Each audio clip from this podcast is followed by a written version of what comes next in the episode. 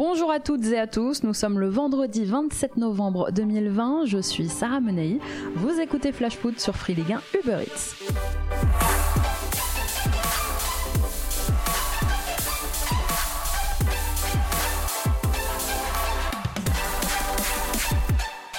Après quatre journées dans les deux compétitions européennes, un bilan s'impose, et vous vous en doutez, il n'est pas bon.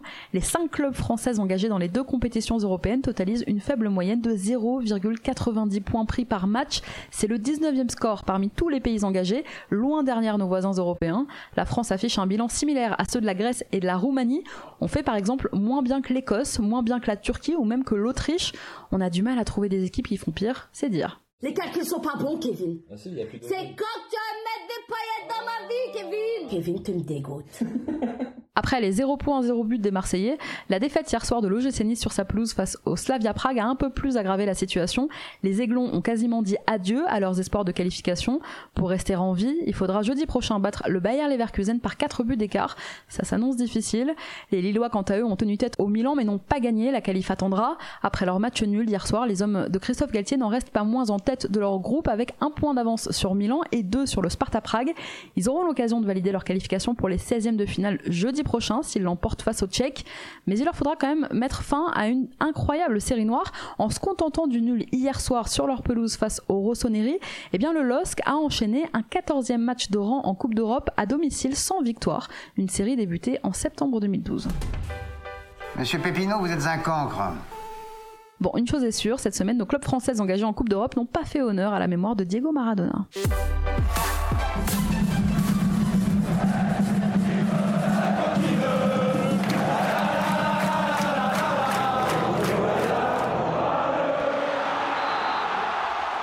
Ce soir, en ouverture de la 12e journée de Ligue 1, Strasbourg reçoit Rennes, deux équipes qui doivent se rattraper. On commence par Rennes. Trois jours après leur revers en Ligue des Champions face à Chelsea, les hommes de Julien Stéphane doivent absolument repartir de l'avant. Crise de résultats, manque de confiance. Depuis près d'un mois maintenant, les Rennais n'avancent plus. Leur dernière victoire remonte au 30 octobre dernier. Ils viennent d'enchaîner quatre défaites consécutives. Un gros coup de mou, en somme, tombé du podium jusqu'à une fragile septième place. Déjà éliminés en Ligue des Champions, les Rennais n'ont de toute manière pas le choix ils doivent faire le plein de points et le plein de confiance à Strasbourg ce soir avant une petite finale mercredi en Champions League face à Krasnodar pour tenter de décrocher pourquoi pas un billet pour la Ligue Europa. Quelques absents pour cette rencontre, Martin Terrier et Naya Fagard sont malades. Julien Stéphan a confirmé en conférence de presse qu'on ne reverrait pas Daniel Rougani sur les terrains avant la trêve de Noël et Jonas Martin est également forfait ce soir. À Strasbourg, c'est carrément l'avenir de Thierry Loret qui est en jeu ce soir. Un nouveau revers pourrait bien lui valoir sa place sur le banc du Racing. 19e du championnat, Strasbourg n'affiche pas les résultats qui avaient fait d'elle une équipe solide ces dernières saisons. La défense prend l'eau, déjà 23 buts encaissés en 11 matchs. Au même stade de la compétition la saison dernière, les Alsaciens n'avaient concédé que 12 buts, soit deux fois moins. Et pourtant, depuis un an maintenant, ni les hommes ni les consignes de l'entraîneur n'ont changé, mais l'équipe attend trop souvent d'être menée pour réagir à un manque de leader peut-être, et une absence qui se fait bien sentir quand même, celle de Matt Sels, victime en juillet dernier d'une rupture du tendon d'Achille. C'était lui le gardien titulaire, et aujourd'hui ses remplaçants, le jeune Binguru Kamara et Ilji Kawashima, ne commettent pas de grossières erreurs, mais ne réalisent pas non plus quand même de parades déterminantes. Et pour ne rien arranger derrière, un Thierry Loret fragilisé, vous l'aurez compris, devra en plus ce soir à nouveau se passer de son défenseur Alexander Djikou, déjà absent à Montpellier dimanche dernier à cause d'une gêne aux ischio, il est inapte ce soir. Le défenseur central Lamine Koné, qui lui aussi a ressenti les mêmes douleurs cette semaine à l'entraînement, fait partie du groupe, mais il est très incertain.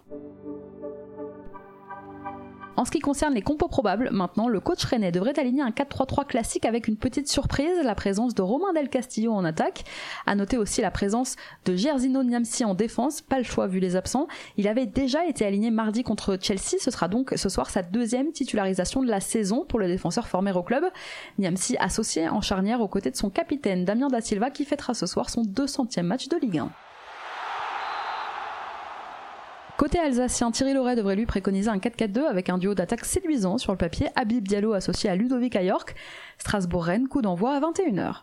En ce qui concerne les autres rencontres qui vous attendent lors de cette 12e journée de Ligue 1, demain 17h, c'est Marseille qui accueille Nantes. À 21h, une autre affiche historique de Ligue 1 avec Paris qui accueille Bordeaux. Des Bordelais emmenés par un Laurent Koscielny très motivé. Et quelques retours côté parisien, celui de Mauro Icardi notamment, qu'on n'a plus vu depuis plus de trois semaines maintenant. Eh bien, il a réintégré l'Argentin, le groupe parisien.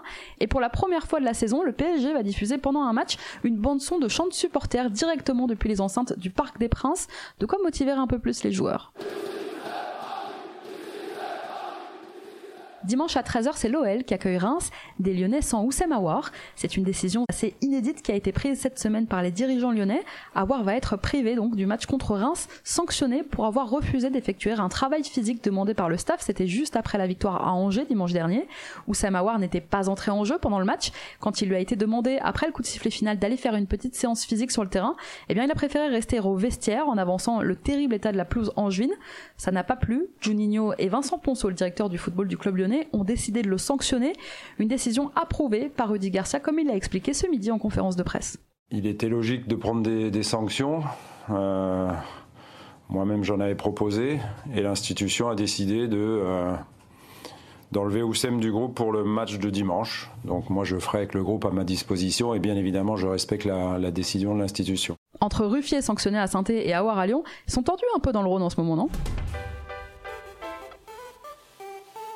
À 15h, dimanche, c'est Lorient qui accueille des Montpelliérains en grande forme. À la même heure, Monaco reçoit Nîmes et Metz accueille Brest, des Brestois qui peuvent compter sur le retour de Christophe Herel, absent depuis trois matchs. Le défenseur a repris l'entraînement cette semaine, il devrait pouvoir jouer contre Metz dimanche. Toujours à 15h dimanche, c'est Lens qui accueille Angers, en espérant que Jean-Louis Léca n'aille pas planter ses crampons dans le dos de Romain Thomas. À 17h, c'est Nice qui reçoit le dernier Dijon, on en reparle dans un court instant. Et enfin, l'affiche du dimanche soir. Le dauphin lillois se déplace en terre stéphanoise. La cote des Verts est à 4,90. Je serai vous, je mettrai un petit billet. Ce seront aussi les retrouvailles entre Jonathan Bamba et son club formateur. La SSE qui est le club face auquel Jonathan Bamba est le plus efficace en Ligue 1. L'homme en forme des Dogs pourrait encore donc se montrer décisif dimanche. Et sachez qu'une minute de silence sera observée sur tous les terrains en mémoire de Diego Maradona. Pour l'occasion, les joueurs seront disposés en M dans le rond central.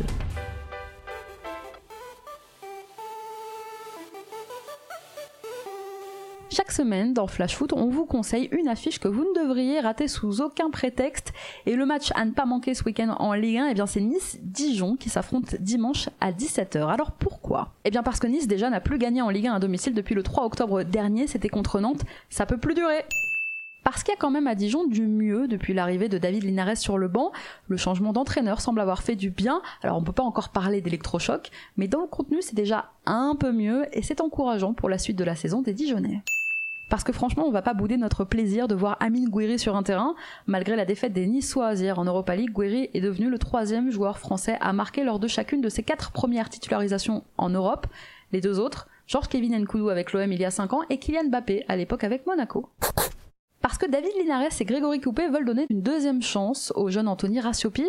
Malgré sa boulette le week-end dernier face à Lens, le staff dijonnais maintient sa confiance à sa jeune recrue de 21 ans. Saturnin Alakbé, malade la semaine dernière, est de retour, mais ce sera bien Rassiopi qui gardera la cage dijonnaise. Ok, ok, ok Parce qu'on a hâte d'entendre pour la 3 millième fois des jeux de mots des commentateurs sur la moutarde de Dijon, ou pas. Bah écoutez, parce que pendant la fermeture du Puy du Fou, c'est quand même le seul moyen de voir des aiglons. Bon allez, j'espère vous avoir convaincu. On en reparle lundi. Merci à tous d'avoir été avec nous. Bon match ce soir, bon week-end de Ligue 1. C'était Sarah Menei, vous écoutiez Flash Foot. On se retrouve lundi.